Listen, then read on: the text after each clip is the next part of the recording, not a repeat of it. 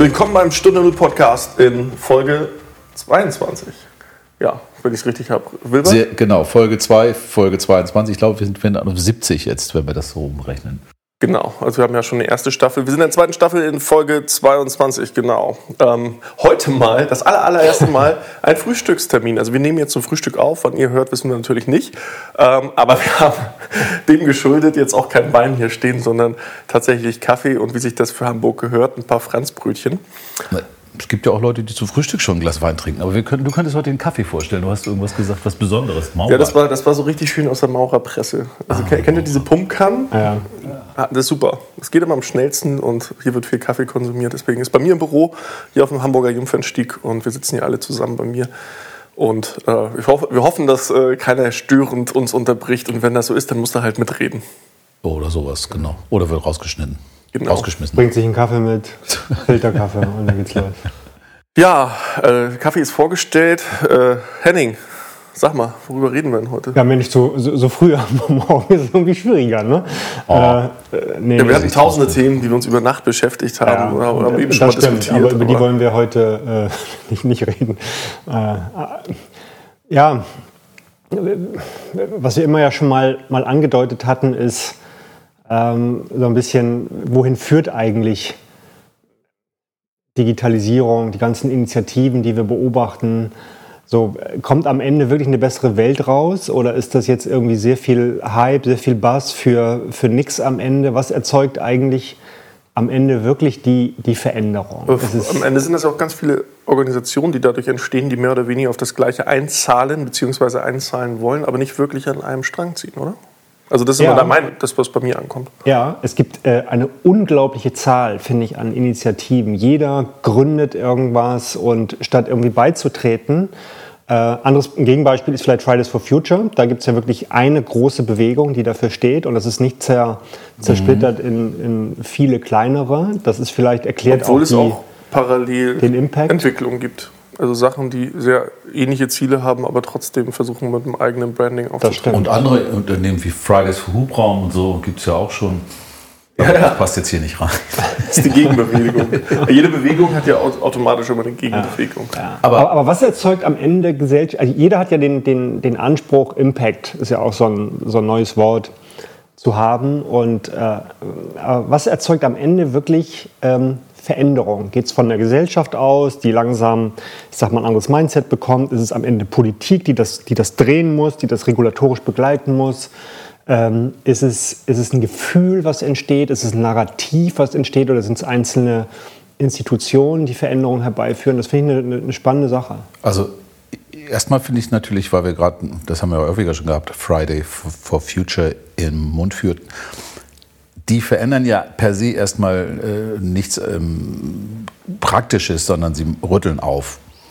Und ich glaube ganz, ganz, also ich bin fast überzeugt davon, dass die jetzigen Beschlüsse auch de, der Bundesregierung durchaus auch eine Farbe haben, die davon mit reingetragen worden ist. Dass vielleicht der ein oder andere Beschluss auch durch, durch diese Bewegung vielleicht ähm, äh, erleichtert wurde, sagen wir es mal so, oder den, es, es äh, dann Bestimmt, etwas einfacher ja. ging. Ne? Auf der anderen Seite, wo wir ja auch ähm, vorhin mal äh, drüber stolperten, war natürlich, jeder gründet etwas. Übrigens, Henning, du ja auch. Du hast ja mit Hammer Brooklyn auch eine Initiative gegründet, um Dinge zu tun, um Dinge zu verändern. Mhm. Und äh, was uns ja auffällt, ist, dass es sehr viele Sachen gibt, die parallel laufen. Und das ist so eine, das scheint teilweise nicht wirklich koordiniert zu sein. Scheint. Also da muss man ja auch in Betracht ziehen, dass man das nicht alles kennt und auch nicht weiß, was im Hintergrund läuft. Aber ähm, dass so eine Koordination und ein, ein Bündeln der Kräfte offenbar gar nicht stattfindet. Woran liegt denn das dann? Ich meine.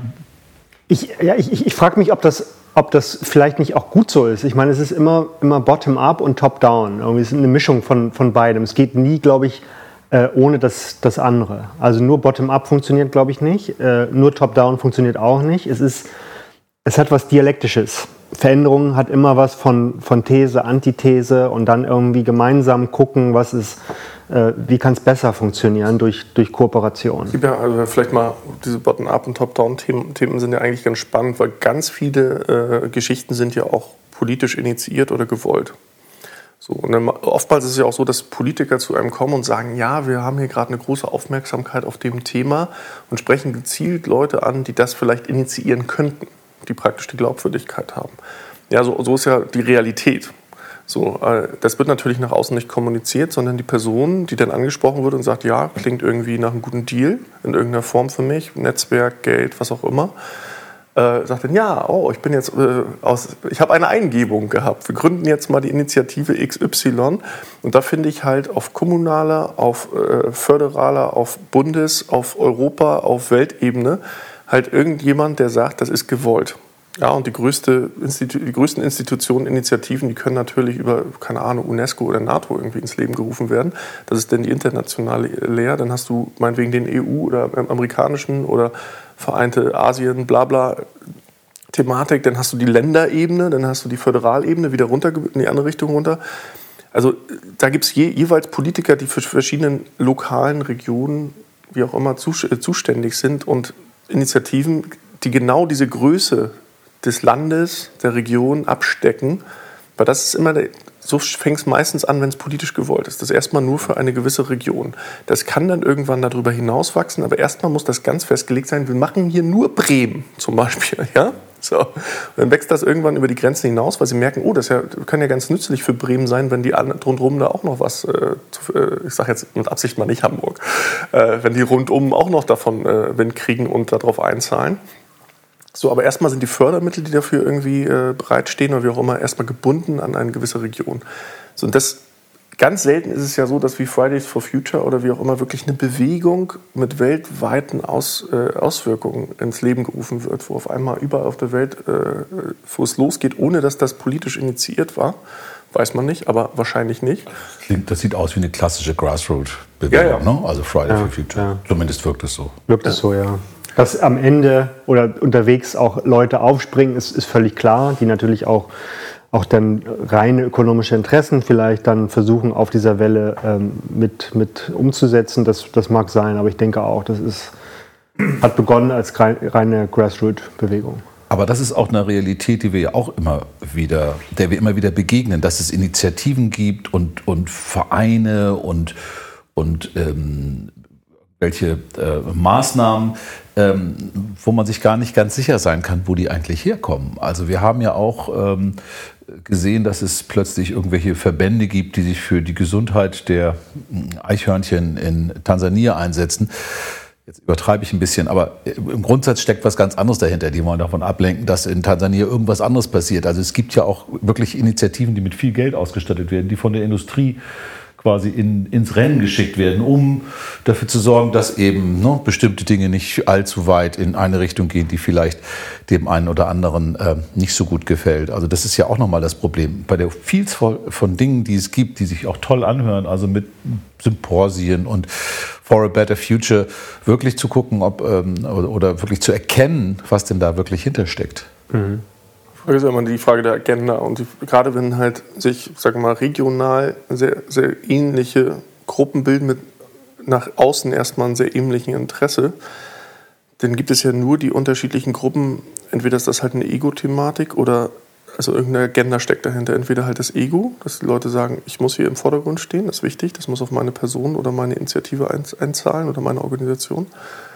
Oder äh, es gibt ein anderes Interesse, zum Beispiel ein Monetarisierungsinteresse. Sonst würden die Leute sich ja zusammentun. Also wenn die Leute sich nicht riechen können, sagen, ach Mensch, der hat hier mal, das blinde Huhn hat mal einen Korn äh, gefunden, da muss ich jetzt auch mitpicken.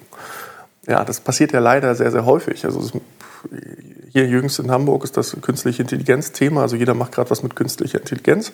Das ist gar keine Kritik an den Leuten selber. Da sind echt smarte Leute bei. Aber ich kann es dir schon nicht mehr zählen, wie viele Initiativen da aus dem Boden gestampft werden von, äh, von Leuten mit Sichtbarkeit, teilweise auch Leute, die fast nicht sichtbar sind.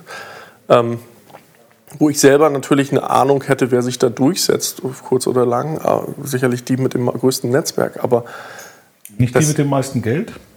Ja, meistens geht das einher. Ja, meistens okay. geht das einher. So, und, äh, Aber trotzdem ist es halt einfach ein absolutes Trendthema. Ja? Vor fünf Jahren war es halt dieses große Digitalisierungsding, wo alle draufgesprungen sind. Da war es halt noch so schwammig, da konnte das keiner richtig greifen. Deswegen haben wir alle Initiativen zur Digitalisierung aufgemacht.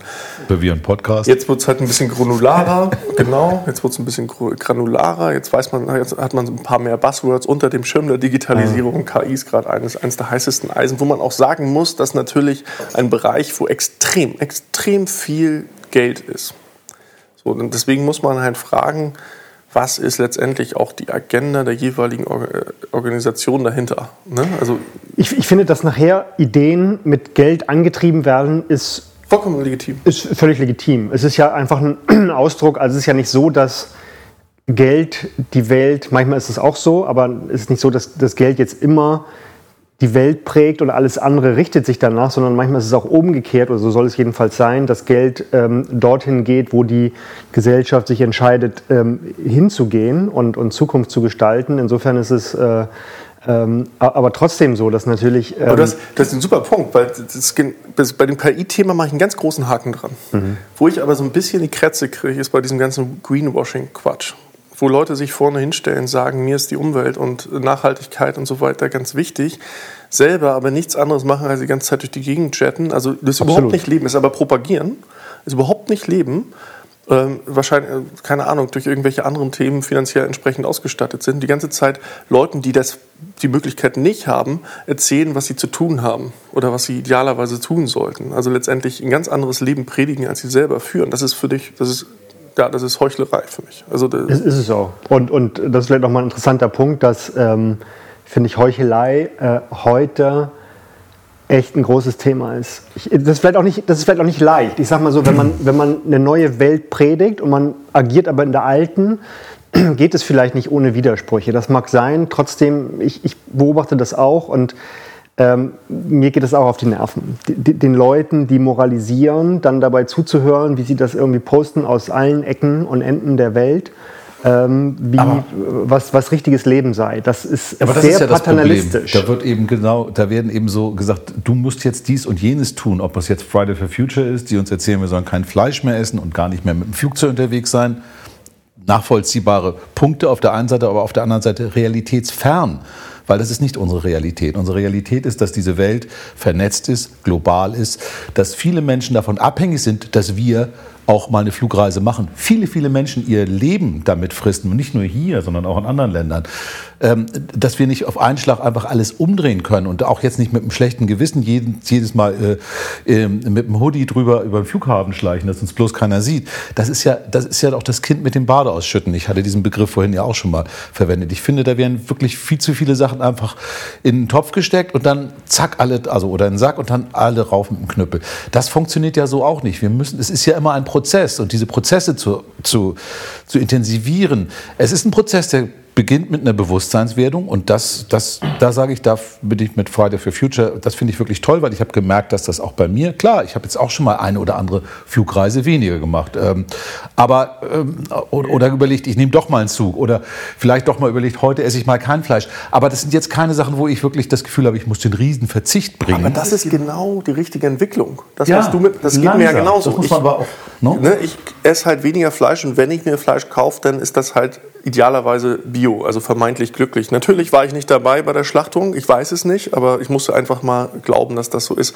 Bloß was ja eigentlich das richtige Wort ist, neben Heuchlerei, ist eigentlich eine Doppelmoral, die da gepriesen wird. Ne? Also Leute, die von vorne hin sagen, mach so und so und so, weil ich mache es ja vermeintlich auch, also das sagen sie ja nicht, aber leben es trotzdem ganz anders. Und das, da, davon gibt es immer, immer mehr, gerade bei diesem Klimathema äh, fällt mir das ganz, ganz stark auf, dass diese Welle von ganz vielen Leuten geritten wird, wo ich sagen würde, jetzt würde ich mal ein kleines Fragezeichen hinter machen. Ich will, ja. ich will mich jetzt gar nicht wieder zu sehr in diesem Klimathema, weil da verirren wir uns schon ja, viel das, zu häufig drin. Ja, aber es, aber es ist trotzdem natürlich ist geeignet. Das ist ja. schon ein gutes Beispiel und äh, Wilber, das ist ja das, was, was sozusagen Karl Marx immer gesagt hat, ne? das prägt das Sein das Bewusstsein oder das Bewusstsein das sein und das ist genau das Dialektische. Das, dieses Not in my backyard-Thema, was wir bei den Refugees hatten, ist ja. auch diese Doppelmoral. Ja, das ist super, dass die alle kommen, solange die nicht in meiner Nachbarschaft sind. Das ist auch das Gleiche. Es lässt sich auf diese, insbesondere auf diese sozialen Themen extrem gut projizieren. Und, und das zeigt mir, dass wir eben nicht nur ein Ziel haben. Und, äh, und das ist aus meiner Sicht auch gefährlich, wenn wir glauben, wir hätten nur ein Ziel. Ähm, ähm, Nein, nein, nein. Und, und das haben wir Also, halt nicht. Wir haben und doch- äh, zu sagen, die, die 17 ähm, Sustainable Development Goals sind alle gleichberechtigt. Nein, es, es, gibt, äh, es gibt schon Hierarchien, es gibt auch, auch Zielkonflikte womöglich. Und wir haben nicht nur ein Ziel. Wenn wir, ein, wenn wir nur ein Ziel verfolgen, dann wird es aus meiner Sicht totalitär. Und, und Ansätze davon sehen wir. Äh, dass das wir sagen, Problem? das ist nur, dass Leute sagen, das ist das allerwichtigste Ziel und nur das. Und Also dann werden sie Umwelt, totalitär. Umweltthemen sind ja momentan fast schon, also fast schon an der Grenze der Hysterie, finde ich. Und wenn wir hier, ich meine, wir hatten ja vorhin mal gesagt, wir sollten aufpassen, nicht zu viel zu meckern. Leider gibt es immer wieder was zu meckern. Aber ganz im Ernst, wir haben ja bei diesen ganzen Initiativen nicht nur Umweltinitiativen, wir haben ja auch diese Moonshot, also diese Sachen, die Leute, die irgendwie jetzt die Digitalisierung voranbringen wollen, die Europa wieder mehr in den Mittelpunkt stellen wollen. KI ist so ein Thema, äh, wo wir alle das Gefühl haben, wir verlieren den Anschluss und wir werden hier dritte Welt. Und dann gibt es wieder diese ganzen Initiativen, die dafür sorgen wollen, dass Europa das auch wieder hinbekommt. Und das war ja vorhin auch so ein Ansatzpunkt. Das ist ja, ähm, da passieren ja ähnliche Dinge eben mit dem, ne, mit dem äh, Thema der Selbstbeweihräucherung oder der, der, der Selbstpräsentation über solche äh, Punkte. Aber wo, wo wir vorhin kurz mal waren, es, es hat alles mit Geld auch zu tun. Also die Initiativen, die am meisten Geld aufwenden können und vielleicht auch noch ein bisschen schlau darüber nachdenken, haben wahrscheinlich die größten Chancen. Und am Ende sind das ja Unternehmen. Ich meine, die großen Entwicklungen kommen ja eher von Unternehmen wie Google oder so. Die, die haben die Kohle. Die können da auch mal ein paar Milliarden zur Seite legen und, und sowas machen. Ähm, Ja, also, sehen wir sowas hier bei uns? also erstmal haben wir, also wir haben ja nicht die Firmen, die kumuliert so viel Kapital aufbringen können, wie es zum Beispiel in Amerika ist oder im, äh, in, in asiatischen äh, Großstädten vielleicht. Ähm, und wir haben auch nicht die Individu Individuen in der Form, wie es zum Beispiel Bill Gates oder Warren Buffett machen, die halt sagen, oh, ich habe so und so viele Milliarden und ich brauche eigentlich nur die paar hundert Millionen für die nächsten Generationen. Deswegen mache ich da irgendwie so eine Stiftung auf und pack das, äh, macht da irgendwie, entwickelt halt druckbares Fleisch und so. Das ist alles sehr löblich, dass es sowas gibt. Äh, Klar werden dann Innovationen sehr punktuell getrieben. So, und das sind halt, dadurch bauen die sich natürlich auch ein Denkmal. Das ist natürlich das, was du machen kannst, wenn du ein sehr erfolgreicher Unternehmer bist und Milliarden scheffelst. Die Milliarden brauchst du halt nicht. Du kannst die halt nicht mal ausgeben, weil es einfach nichts gibt, was du dafür kaufen kannst, das du aber machen kannst. Du kannst dir ein Denkmal schaffen, indem du halt in einer Nische oder zwei, drei Punkten äh, dir ein Denkmal baust, indem du halt da Innovation vorantreibst. Und irgendwann, 100 oder 1000 Jahren, wird noch gesagt, hier, das war damals der Bill Gates, der hat hier das initiiert und deswegen gibt es jetzt gedrucktes Fleisch, keine Ahnung, irgendwas. ne? Und das, das sind halt so Sachen, das ist auch die Idee dahinter. Ja, das ist ja nicht rein, äh, das ist ja nicht rein, was ist das, äh, äh, altruistisch, sondern das ist ja, das ist ja schon noch eine kleine Agenda hinter, die aber grundsätzlich überhaupt nicht negativ. Ne? Nein, also ich würde es genauso machen. Na gut, auch Ja, Ziele ja. haben trotzdem natürlich auch immer noch auch ein langfristiges äh, finanzielle Idee dahinter, dass sie sagen, wir investieren etwas, was jetzt vielleicht für uns noch wie, wie ein altruistisches Thema aussieht, weil sie eben sagen, okay, aber was weiß ich, Wasser wird ein Riesenthema in der Zukunft. Also bohre ich jetzt neue Quellen in Afrika. Was ich später damit mache, ist ja noch eine andere Sache. Also Das, ist ja, auch genau wieder, diese ja Space-Nummer, die gerade abgeht. oder das ne- Thema, ja. Alle Also genau das. Mond jetzt wieder. Erschließung neuer Wohnflächen oder an Alternativplaneten, Ressourcen im All, bla, ne? Da, da geht, also für 20, 30er Jahre, 2030er Jahre sind die ersten Marsflüge letztendlich angesetzt. Mal gucken, ob es so weit kommen würde, aber die Astronauten selber schätzen, dass das dann irgendwann Mitte der 30er Jahre stattfinden wird. Ähm, und dann irgendwann wird die, wenn das wirklich erfolgreich ist, dann wird die, die ganze Entwicklung vielleicht nochmal rapide hochgehen, weil die, gerade die Raumfahrt wird exorbitant günstiger. Das ist immer noch extrem, extrem teuer, dass sich das eigentlich nur Milliardäre und Millionen, Milliarden-Companies leisten können. Aber es ist so viel günstiger als noch vor, vor x Jahren. Also das äh, entwickelt sich rapide. Ja, ich habe auch gerade gehört, dass die hier, die bewerben sich gerade alle, Bezos und Co. mit ihrer, mit ihren Firmen, weil die jetzt äh, innerhalb der nächsten fünf oder sechs Jahre wieder eine Mondmission irgendwie. Wobei nur Amerikaner, das ist ja schon wieder klar.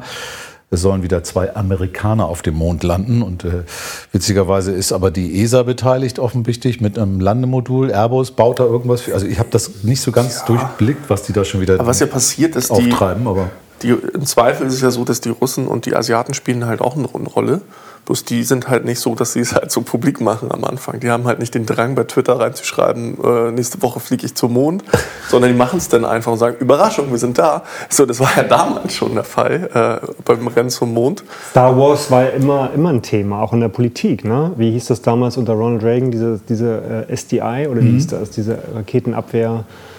Laserschirm die, aus dem All. Ja, ja. Also die, die Idee, sollte, dass irgendwann mal Konflikte übers All äh, ausgetragen werden, ist ja, ist ja nicht neu. Ne? So, glaube ich, immer wieder. Und daneben auch diese, diese Moonshot-Idee, irgendwie zu sagen, so, wir, brauchen, wir brauchen Ziele, die über, über den Horizont der Erde hinausgehen, ist, glaube ich, auch faszinierend. Ne? Ich meine, wir gucken abends in den, in den Sternenhimmel und, und sagen so, was, was hat das zu bedeuten? Was ist da ja, das passiert dahinter? Ne? So viel. Eine kleine dänische Firma, die ich in Aarhus, die kenne ich in Aarhus, die schießen fußballgroße Satelliten ins, ins All. Das kann man dann hat man praktisch einen eigenen GPS-Sensor mehr oder weniger da im All rumfliegen. Auf der anderen Seite ist natürlich jede Menge Weltraumschrott weil die da echt äh, Dutzende so. am Tag ja, hochschießen.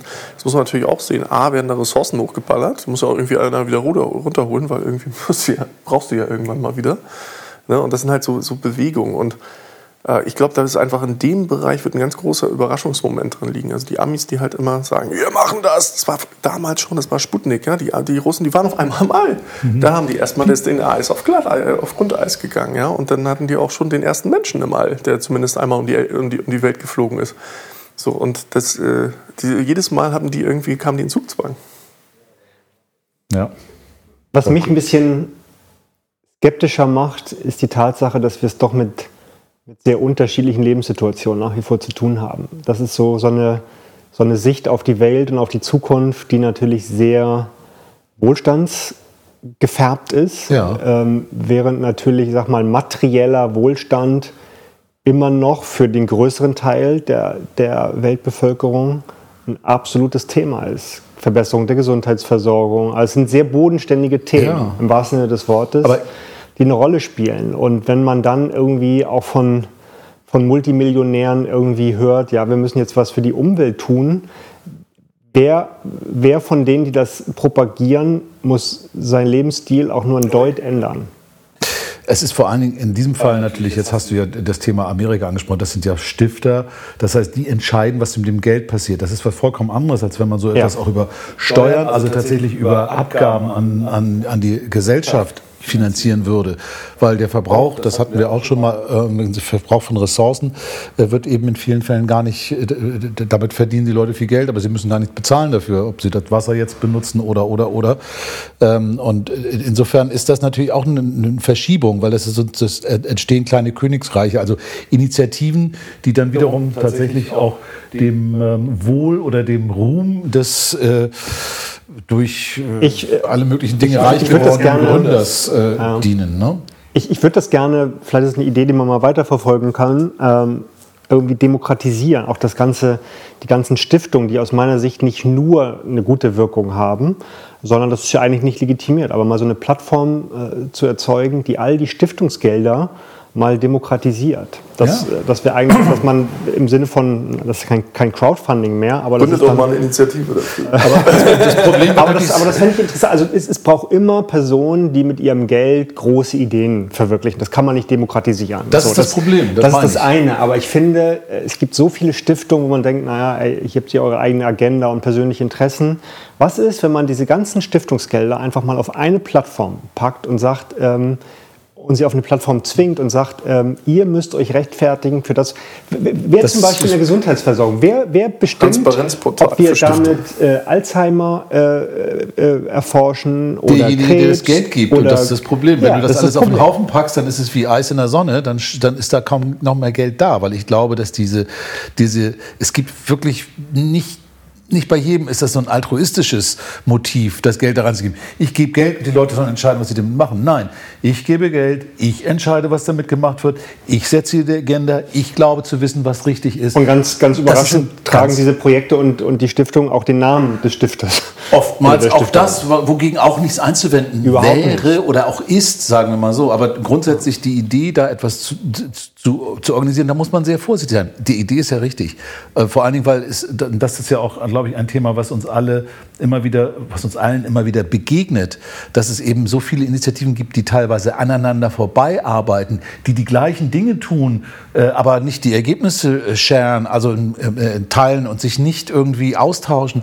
Da ist ja, ich, ich, glaube, da ist wahrscheinlich noch ein Optimierungspotenzial und das wäre sicherlich ein Ansatz. Man darf aber zum Zweiten hast du ja auch immer noch die großen Lobbythemen. Ja? Wenn ich an die Pharmaindustrie denke. Also erstmal sind Themen sowieso nicht massenfähig, die nicht jeden betreffen. So insbesondere Krankheit und Tod ist immer blöd. So, also dann kriegst du Krankheit, blenden die Leute so lange aus, bis sie selber betroffen sind. Und sobald sie betroffen sind, sind sie umso engagierter und committeter. So, oder Betroffene in ihrem engeren Umfeld haben. Ja, keine Was Ahnung. total menschlich ist natürlich. Was auch. total menschlich ist. Man versucht sich ja nicht dauernd mit irgendwelchen Themen zu beschäftigen, die einen jetzt nicht wirklich angehen. Ja, oder die einen auch runterziehen, beziehungsweise einen vielleicht sogar klar, krank machen. Ne, aber klar, Krebs und so passiert ganz viel, aber ich weiß halt auch aus dem Freundeskreis von Ärzten und so weiter, die forschen an Krebsmedikamenten, die wesentlich günstiger sind als das, was die Pharmaindustrie zu bieten hat. Und die sind, zeigen auch Wirkung. Bloß die, werden von der, die Patente dazu werden von der Pharmaindustrie tatsächlich aufgekauft. Und die landen nicht auf dem Markt. Ja. Weil das einfach eine Kreuzwirkung von einem Wirkstoff ist für eine ganz andere Krankheit. Und der hat praktisch einen heilenden Effekt. Und die sagen, da kann ich kein Geld mehr mit verdienen, die Pharmaindustrie. Deswegen hauen die eigentlich ein inferiores äh, Gut auf den Markt und sagen, da, da, da, lassen wir uns vergolden, bis es nicht mehr geht. Und dann überlegen wir vielleicht noch ein paar Jahren irgendwie das andere auf den Markt zu klatschen. Eigentlich braucht es sowas wie eine Transparenzorganisation gerade in dem Bereich, ja, in dem Pharmabereich. Auch das Thema mit Patenten ist, ist eine zweischneidige mhm. Sache. Das ist nämlich ganz gefährlich. Diese Patent ist genau diese Umweltzertifikat, ist genau das Gleiche. Ja. So, ne? Also die Patente werden dann aufgekauft, die eigentlich uns Menschen eigentlich ein günstigeres und besseres Leben ermöglichen, einfach weil zu, aus Profit, das ist so ein Kapitalismus-Bug, würde ich den mal nennen. Also ein Problem des Kapitalismus ist, die versuchen halt ihren Wohlstand zu optimieren als Pharmaunternehmen, aber nicht das, den Wohlstand der Gesellschaft. So ich fände das, ja, find das eine ganz interessante Idee. Vielleicht kann man das wirklich mal, mal weiterverfolgen. Äh, so eine Plattform, die ja zweiseitig ist. Also wir können sozusagen ähm, die, die, die Nutzer sozusagen, die Begünstigten können entscheiden, was, was nützt wirklich und äh, und auf der anderen Seite sammelst du halt die, die, ähm, die, die Founder sozusagen äh, ein ja. und, und bringst, match die mal miteinander. So, das, das fände ich ganz, ganz interessant. Aber das geht natürlich alles erst dann, wenn du so Transparenz, wenn du da wirklich eine transparente äh, Aufstellung hast. Und dann ist das, was Olli sagte, dann ja auch noch weit weg davon. Also diese, diese Problematik der Rechtsprechung mit den Patenten, die auch noch hier anders ist als in Amerika und, und, und, und. Und dann diese pa Patenttrolle, wie man sie ja auch nennt, die eben ähm, Pakete aufkaufen, wo irgendein Patent drin ist, mit dem sie dann nochmal richtig absahnen können. Oder eben auch Dinge verhindern können. Eben zum Beispiel günstige Medikamente oder, oder, oder. Ich meine, diese, diese Geschichten sind ja sehr alt und manche davon sind sicherlich auch Urban, Urban Myths. Also Aber ich, ich finde, diese, diese Transparenz, diese Öffentlichkeit dafür herzustellen, fände ich einen, einen ganz wichtigen Punkt. Ja, weil, weil das dann auch Druck erzeugen könnte, natürlich. Ja, Kein Unternehmen erst, kann es sich leisten, äh, tatsächlich öffentlich zuzugeben, dass sie etwas unterdrücken, was den Menschen genau. hilft. Du erzeugst über so eine Plattform so eine Positivselektion. Diejenigen, die ähm, es machen, die, die senden das Signal, ja, ich habe nichts zu verbergen, ich, ich stelle mich dem. Und alle anderen, die das nicht tun, äh, da hat man den Verdacht, naja, warum macht die das denn eigentlich nicht? Und am Ende des Tages ist es wieder das gleiche wie überall. Es, ist ein, es wird ein äh, War of Communication. Ja. Das passiert ja dann immer, ja, weil dann werden die genau. natürlich sofort irgendwie eine äh, eine andere Nachrichten nach vorne stellen. Also das ist ja das, was wir heute in der ganzen Welt erleben, ne? dass wir irgendwie ne, bedienen, dass wir nicht mehr wissen, mit welcher Information. Transparenzportal klingt ja erstmal gut, aber wer betreibt es denn? Dann guckst du schon mal dahinter und dann kommt. das ist richtig. Ja, ja. Äh, ne, wer ist denn der? Wer macht denn hier Transparenz? Und, und, und. Also das ist, das ist ein heißes Eisen. Und das kann auch nur aus der Mitte der Gesellschaft kommen. Und zwar mit, mit, einer, mit einer ganz klaren, also da musst du wirklich, man nannte das glaube ich früher hier in, oder nennt es heute noch den Proports. Ne? Dass du eben wirklich aufpasst, dass du alle gesellschaftlichen Gruppen und Einflüsse ähm, gemeinsam in, an so einem Thema dran hast. Weil glaub, ich glaube, sonst bekommst du das nicht hin, das äh, mit der notwendigen Glaubwürdigkeit auszustatten. Das ist unmöglich. Ja. Naja, auch die Berufung der Personen, die dafür verantwortlich sind, muss halt eigentlich öffentlich geschehen. Also das müssen halt ganz klar transparente Themen sein, die müssen sich darauf bewerben können und so weiter und so fort, damit die einfach auch genau diese Glaubwürdigkeit haben, um halt eine Unabhängigkeit zu suggerieren. Klar, sind, solange Individuen auf Themen drauf sitzen und keine künstlichen Intelligenzen, die man entsprechend äh, den Quellcode einsehen kann, die haben immer, irgendwie hat immer einer eine Agenda, mehr oder weniger. Also das will ich gar nicht ausschließen. Jeder von uns hat irgendwo eine Agenda. Ne? Also weil einfach jeder immer mal seinen Schuh durchdrücken will, mal mehr, mal weniger. So, es gibt aber Leute, wo es einfach sagt, okay, das finde ich jetzt gesellschaftlich nicht vertretbar, so objektiv, wie ich denn drauf gucken kann. Aber ich finde, wir brauchen zweierlei. Wir brauchen eine größere Transparenz darüber. Das ist wichtig. Das passt nicht nur in die Zeit, sondern das ist auch, auch richtig, eine neue Institution zu schaffen, die weltweit im Grunde für solche Initiativen Transparenz äh, schafft, eine, eine non-governmental ja, Institution. Und, genau. und zum Zweiten, neben der Transparenz, ist es, glaube ich, die, auch die Kooperation, die man darüber natürlich begünstigen kann, die wir ohne jeden Zweifel brauchen. Wir brauchen die Kooperation zwischen, ja, aber, zwischen aber diese, diese, dieses, ich nenne es jetzt mal Transparenzregister, muss ja auch mit Geld ausgestattet sein, weil es kann nichts tun. Es kann keine Leute beschäftigen, es kann keine Daten sammeln, es kann keine Gremien aufstellen, es kann keine Versammlungen abhalten, wenn es nicht entsprechende Mittel auch hat. So. Und wenn du das jetzt in Verbindung bringst mit dem vorher äh, geäußerten Gedanken, dass man auch bei Stiftungen und sowas mal gucken muss, wie kann man dieses Geld eventuell nicht nur ego-getrieben, sondern auch äh, gesellschaftsgetrieben effizienter einsetzen, ja. effizienter einsetzen, hm, dann wäre das ja auch ein Thema, wo man sagen könnte, gut, dann kommt doch mal, ihr Stifter, lasst uns doch mal gemeinsam etwas tun, was zumindest den, den Versuch unternimmt, wirklich transparent und für alle durchscheinbar glaubwürdig zu sein und dann auch natürlich hoffentlich über entsprechenden Einfluss äh, dann äh, Also ich glaube, die, die, die Bündelung von Stiftungen macht schon Sinn. Natürlich muss man dabei beachten, dass eine Stiftung, die haben immer einen Stiftungszweck. Das heißt, du kannst Gelder eigentlich nur äh, rausgeben, sobald du wirklich den Stiftungszweck triffst. Also das ist dann im Zweifel auch angreifbar durch Stiftungsmitglieder oder Externe.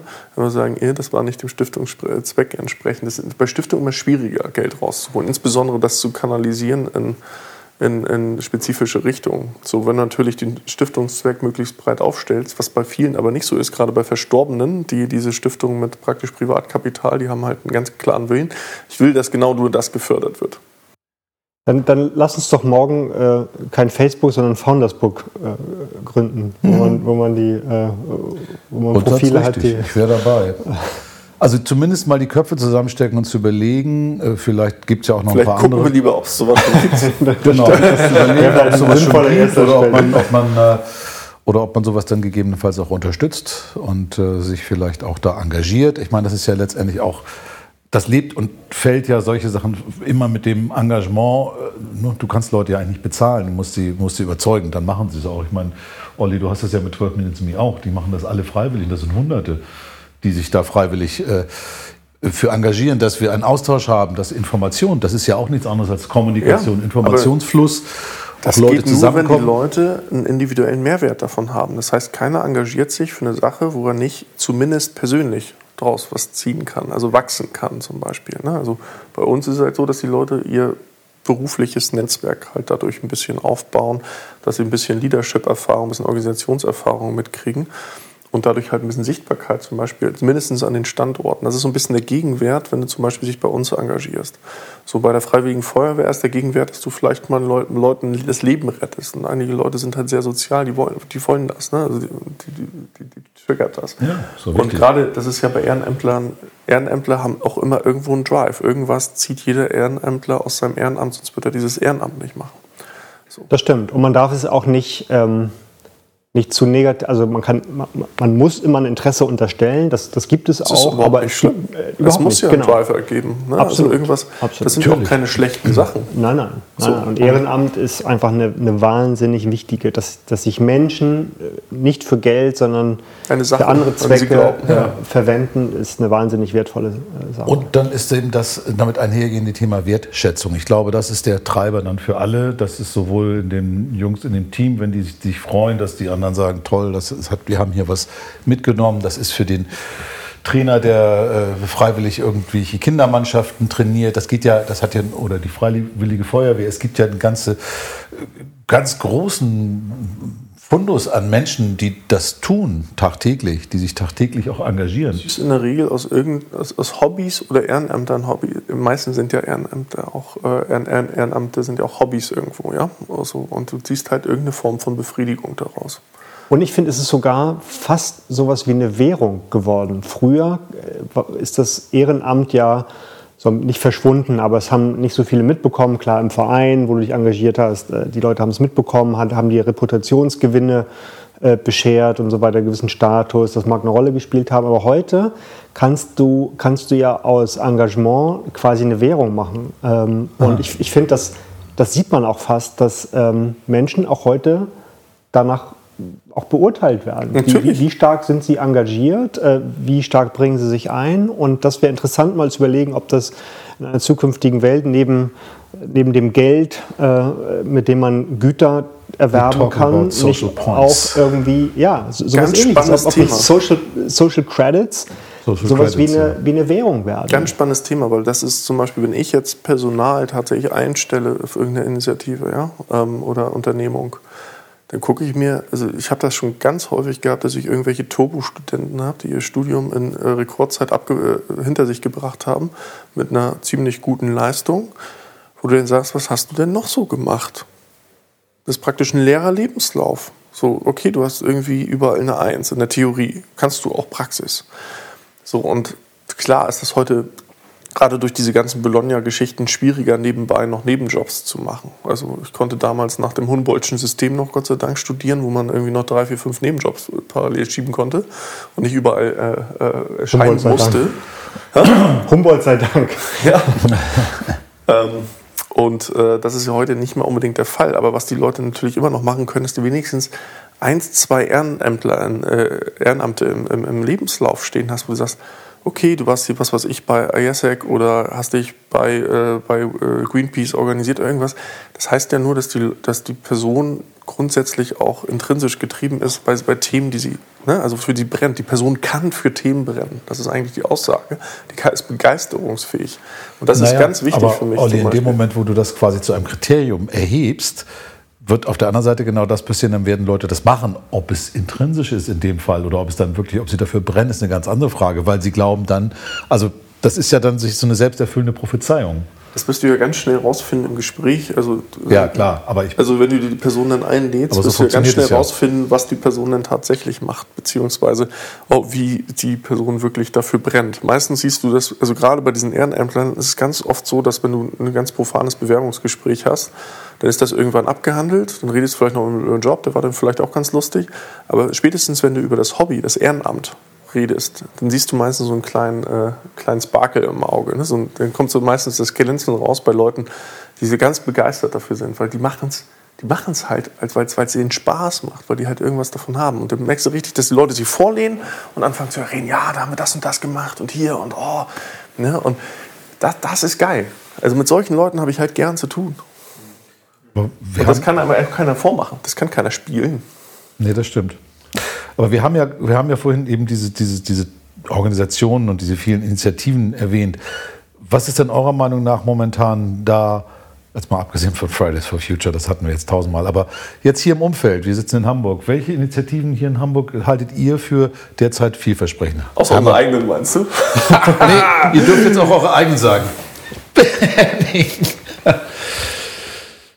Weiß ich nicht. Ich glaube, es ist. Ähm, ich glaube, sie haben nur dann eine Chance, wenn sie, wenn sie eine Offenheit, eine Glaubwürdigkeit äh, letztlich haben. Und eine Sichtbarkeit. Und, eine Sichtbarkeit, aber ich, ich glaube, es ist ganz, ganz wichtig. Es, die haben nur eine Chance, wenn sie sich zurücknehmen in dem Anspruch, äh, andere Dinge dominieren zu wollen. Ich glaube, das ist ganz, ganz wichtig. Du musst die Arme ausbreiten. Du kannst, du darfst nicht sagen, was du gerade gesagt hast, Olli, äh, was wir immer noch tun. Man darf nicht sagen, das ist aber eigentlich meins. Äh, und in dem Moment erzeugt das eine Abgrenzung bei, bei anderen, die ähnliche Interessen verfolgen. Deshalb, ich, ich, ich glaube, äh, wir brauchen eine maximale Offenheit, äh, eine ja. Durchlässigkeit dieser Initiativen, damit sie sich verbinden können. Damit sie Kannst du eine benennen hier in Hamburg, wo du sagst, die, die nee, Hamburg ist aus meiner Sicht äh, sehr, sehr stark ähm, profilierungsgetrieben, um das mal. Ja, das sehen wir ja in. Hamburg an allen Ecken. Das ist ja auch der Niedergang des HSV gewesen, kann man ja nicht anders sagen. Hat ja auch damit zu tun, dass sich da viele Leute Ja, profilieren ja, wollten, ja, das aber ist so. Das ist so. keine Genau. stringente.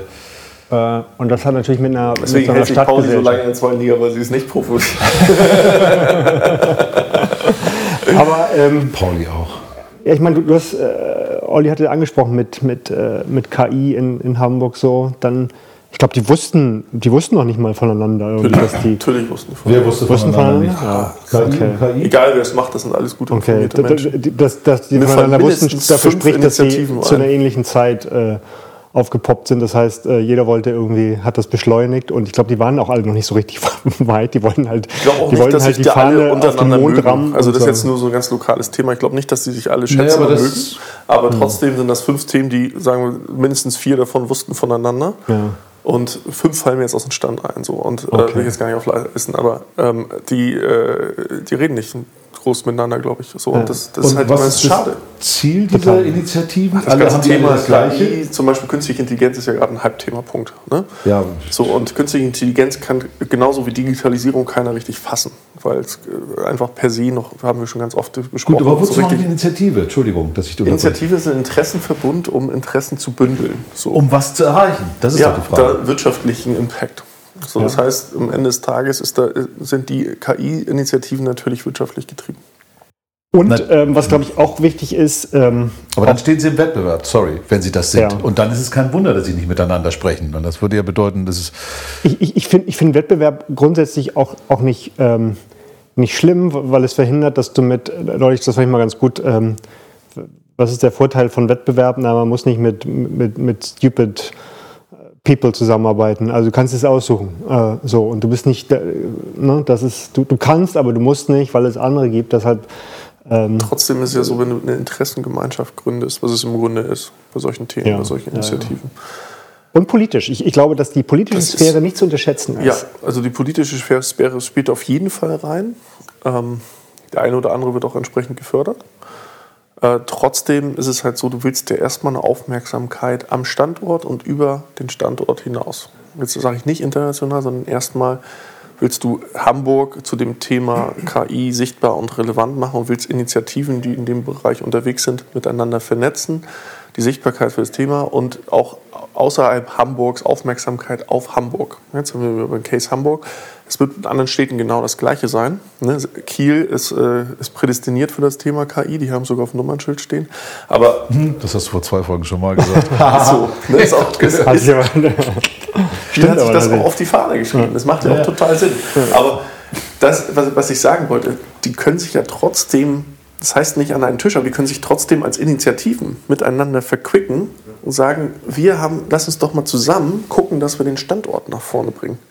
da haben wir alle was von. Dann haben wir aber genau die Zweckfrage. Das ist nämlich nicht mehr die rein privatwirtschaftliche, sondern es ist eine gesamtwirtschaftliche Zweckfrage. Ja. Wenn ich sage, ich möchte mit. KI-Initiativen erreichen, dass der Standort hier, dass ich hier mehr Unternehmen ansiedeln, dass mehr Talente kommen, das sind ja alles Das Fragen. sagen ja alle. Ich mache Ja. das, für- ich mach das für den Standort. Richtig, völlig selbstlos. Aus meiner Sicht ist es eine Form von, äh, was, was Ökonomen beschreiben als, als Rent-Seeking. Also es, es geht darum, ähm, sozusagen das äh, einzusammeln, was, was rumliegt. Und wenn ein anderer kommt, der, der sammelt das auf, dann, dann kann man das lieber selbst tun, Dann ist es ein eine Wettbewerber. Dann ist es ein Wettbewerber. Dann sammelt man nicht zusammen, was viel sinnvoller wäre. Ja, absolut. Aber aus meiner Sicht ist es eine Form von politischem Rent-Seeking. Aber eigentlich ist es totaler Blödsinn, weil am Ende sagst, wenn du sagst, wir, wir machen hier KI, Hamburg zum KI-Standort, ja, super. Das ist, als wenn du sagst, wir machen eine Initiative, dass wir sagen, Arbeiten ist cool. Das ist genau das Gleiche. Weil KI ist ein Metathema. Das betrifft alle. So ist es. So, dann muss ich, muss ich halt festlegen, was willst du Welchen denn genau Bereich, machen? Welchen genau. Bereich willst du stärken? Willst du im Medizinbereich? Willst du in der Mobilität? Willst du im Hafen? Oder was auch immer hier in Ha- Hamburger Case, ja? Du musst dich ja, festlegen. Weil sonst sagen wir einfach nur, ja, äh, okay, das ist ein Thema, das äh, gerade das Buzzword ist on vogue, aber im Grunde haben jeder ist betroffen, jeder ist betroffen. Genauso, okay, willst du arbeiten, willst du nicht arbeiten? Willst du mit KI was machen oder willst du nicht mit KI was machen? Das ist so ein Meta, Meta, Meta-Thema, dass es einfach nur Hype ist.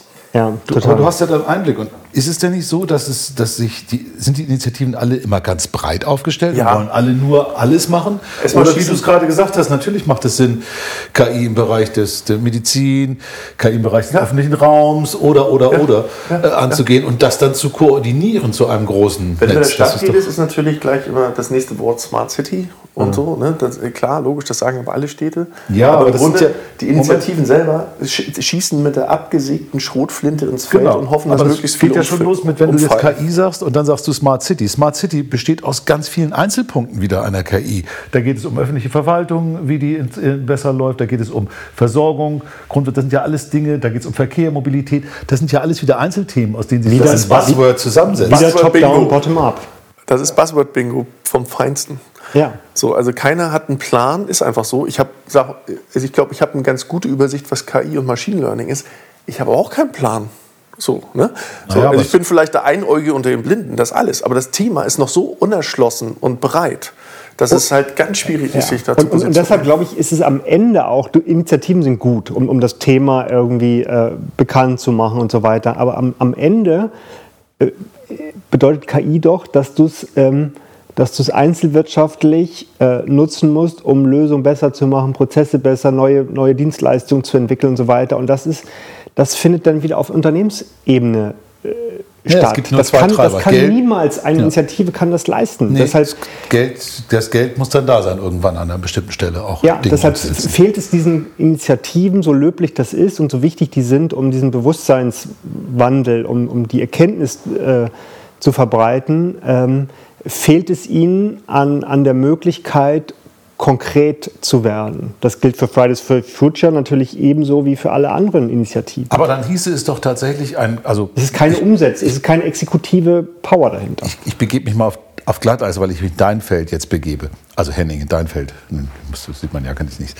Weil mein Gedanke wäre natürlich jetzt, Olli hat es gerade so schön auf den Punkt gebracht, sagt, ja, die Initiativen sind ja alle, machen immer alle generalistische Ansätze, anstatt gezielte Ansätze zu machen. Wir kümmern uns um, und wir hatten das ja gerade, Mobilität, Medizin und so weiter. Dann müsste man natürlich theoretisch noch die Unternehmen, die in diesem Bereich Interesse haben, auch noch dazu bringen, das möglichst transparent, soweit es geht. Es gibt natürlich auch dann wieder wettbewerbliche Geschichten, die dann vielleicht reinspielen.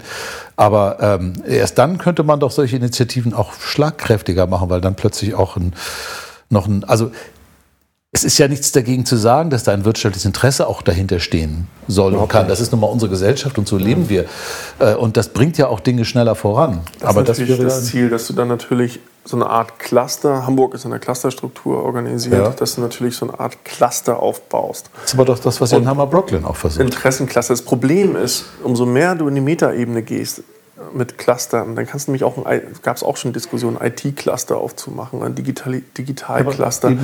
Gibt es ja vermeintlich auch. Mit Granularer werden. Das hat, war ja gerade das Thema. Granularer werden. Zu Da muss, sagen, ja, genau, das, das Thema muss granularer werden und die ganzen, es macht keinen Sinn, noch ein Cluster aufzubauen. Die Leute, wo, wo ja die Innovation passiert, also es gibt halt, keine Ahnung, acht Hauptcluster oder sowas, neun, keine Ahnung, korrigiere mich gerne. So, und es gibt dann für, die, äh, für, für, den, für Kreuzfahrt, dann gibt es für äh, Tourismus und so weiter. Das sind auch alles Branchen in sich, das ist auch alles fein. Bloß wo ist die Innovation? In der Regel an der Clustergrenze oder an der Transferebene. Ne, da, da, wenn, wenn der Mediziner auf einmal mit dem Techniker redet, dann passiert Innovation, weil Ja. die Leute vorher nicht miteinander geredet haben. Und dafür musst du aus meiner Sicht äh, Methoden, Infrastrukturen, Strukturen schaffen, damit das, die, die sozusagen katalytisch ähm, das, das begünstigen, beschleunigen. Ich, ich glaube nicht an, an Innovationsgremien. Das ist ja immer der erste, da lass uns mal irgendwie ein Gremium machen. Das, ist das Wort ist schon total ist schon- Unwort. Ist schon- Gremium ja. ist schon ganz Ja, schlimm. aber, Am aber, besten aber sind gibt es. Innovations, Innovationsausschüsse, weil Ja. Ausschuss kommt ja von Spreu Spreu und Weizen. Genau. So, Innovationsausschuss, das ist so, Ja, oh Gott. ja, ja. Die, haben, die haben nämlich die Zeit, sich äh, in, diesen, in diesen Gremien Ist das ein die, Thema für die Politik? Ist das etwas ein Thema für eine Digitalagenda? Ist das Ja. etwa, was sich die, die Partei, die in Zukunft hier ähm, das Ruhe übernehmen will, äh, liefern musste? Ja, Ja, unbedingt. finde ich schon. unbedingt. Also klar. gerade das Thema, was wir haben. Wir haben ja die Clusterstruktur, wo wir Branchen mehr oder weniger separieren. Und zum Zweiten hast du dann eine Metaebene. Und diese, dieses KI-Thema ist ein absolutes Metacluster, was jede einzelne dieser Subcluster oder sagen wir dieser Branchencluster angeht. Und den Kit zwischen den einzelnen Branchenclustern äh, bilden kann.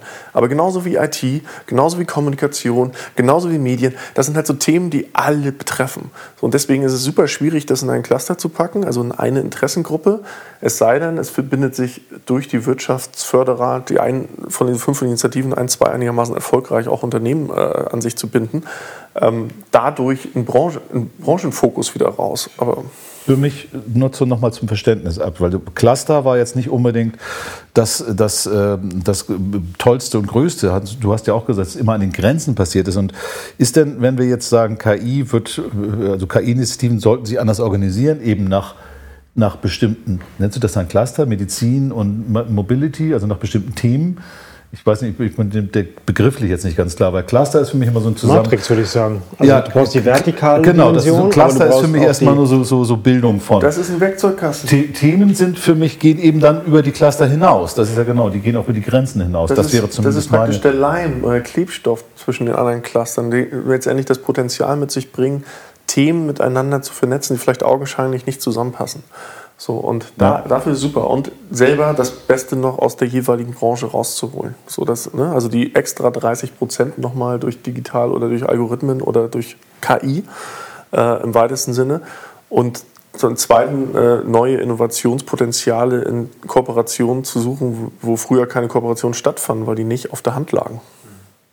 Ich kann mir vorstellen, dass es aber trotzdem sinnvoll sein kann, so etwas wie auch, auch öffentlich, so etwas wie eine KI-Infrastruktur bereitzustellen, auch, auch im Sinne von Daten. Ich meine, Daten sind sozusagen äh, äh die. Das ist das, der Treibstoff. Treiben, der, KI. der Treibstoff für, für KI und zu sagen, wir, wir bauen das. Äh, Darren Ashimoglu, äh, türkischstämmiger Ökonom, hat immer gesagt, wenn wir große technologische Umbrüche haben, brauchen wir immer private Akteure, wir brauchen aber auch eine so eine öffentliche Infrastruktur quasi. Und ich glaube, damit wir die, die ganzen Mittelständler, die zu Recht fragen, ja, ich hab, mit welchen Daten soll ich denn jetzt sinnvoll KI einsetzen, wäre es sinnvoll, vielleicht als Stadt oder so, ich sag mal, eine, eine Dateninfrastruktur zu schaffen. Daten äh, zu liefern. Ja, auf, Daten auf, bereitzustellen. Und auf dieser Grundlage macht es dann plötzlich Sinn, KI-basierte ja, Lösungen zu entwickeln. Das ist ja vielleicht auch einer der Punkte, warum die Chinesen so schnell sind, weil die können alles, also die müssen nicht lang fragen, die kriegen alles. Allerdings natürlich auch Daten, die sensibel sind. Das würden wir hier sicherlich anders machen, aber es gibt genug Daten, auch Gesundheitsdaten. Wenn ich sie anonymisiere, kann ich großartige Dinge. Da hast du genau das Richtige gesagt. Im Grunde ist es ja so, es mangelt uns an Daten nicht. Das Nein. kann man sagen. Also auch an historischen Daten mangelt es uns nicht. Das Problem ist bloß, die Daten oder die Datenspeicher, wo auch immer diese Daten liegen, die reden nicht miteinander. Die müssen halt irgendwo ja, in irgendeiner Form so aufbereitet sein, dass die miteinander in, in Korrelation oder. Und es gibt eine Angst davor. Es gibt eine Angst davor, zu viele Daten rauszulassen. Eine sehr deutsche Angst auch, vielleicht German Angst wir sind auch noch gar nicht so weit, dass wir offen sind dafür, zu sagen, okay, Daten, klasse, haben wir, hier, nimm.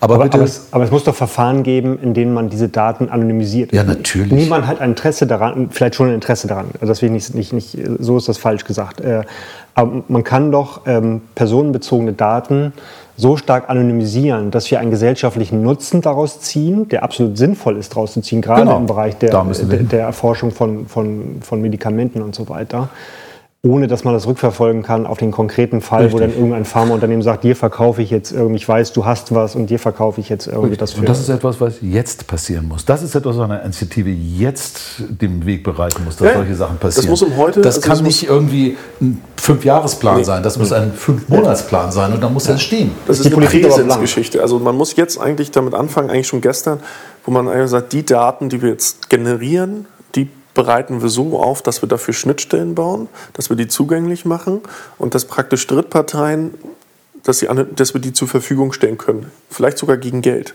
So, aber dass wir sie zumindest zur Verfügung stellen und daraus letztendlich auch Innovation für uns selber und für andere möglich machen. Daten als kollektive Ressource. Wunderbar, das ist doch genau das, wo wir jetzt haben wir es doch. Wir machen jetzt eine Initiative, Datenfreigabe, Daten als kollektive Ressource. Jetzt. Das ist doch ein schönes Schlusswort, Wilbert. Ja. Äh, sind auch schon durch. Äh, haben uns mal wieder 30 Mal im Kreis gedreht. Aber. Ging aber. Ging. Also im Kreis gedreht, aber dabei auch voll. Man nennt das Wrap-up dann auch manchmal, ne? Ja, manchmal klappt es auch zum Frühstück, ne? Ähm, muss man erstmal den Kaffee weg. Die Franzbrötchen sind alle aufgegessen? Nein, nicht. Nee, da ist noch Tüte. oh, gut, dann nehmen wir die jetzt auch gleich. Gut, dann. Äh, Wir freuen uns, äh, äh, dass ihr alle da eingeschaltet habt, wie immer. Und äh, ihr dürft uns natürlich folgen und liken auf der Podcast-Plattform eurer Wahl. Wenn ihr Fragen oder Anregungen habt, gern einfach an uns schreiben. Ihr Kontaktformular findet ihr auf den Webseiten Stunde 0, std0.de oder 12cast12ca.st. Ähm, da einfach anhauen. Und sonst am 20.02. Äh, sind wir wahrscheinlich irgendwo äh, bei Henning in Hammer, Brooklyn oder Fruchthof oder wie auch immer. Machen da mal einen Live-Podcast. Äh, ihr seid herzlich dazu eingeladen äh, und weiteres findet ihr dann letztendlich auf unserer 12minme 12men.me Meetup-Plattform. Da ist das Event, da könnt ihr euch anmelden und wir freuen uns, euch zu sehen, mit euch zu diskutieren und einen schönen Abend zu haben. Vielleicht gibt es sogar noch Musik. Okay, dann. Das war's. Ja. Tschö. Tschüss.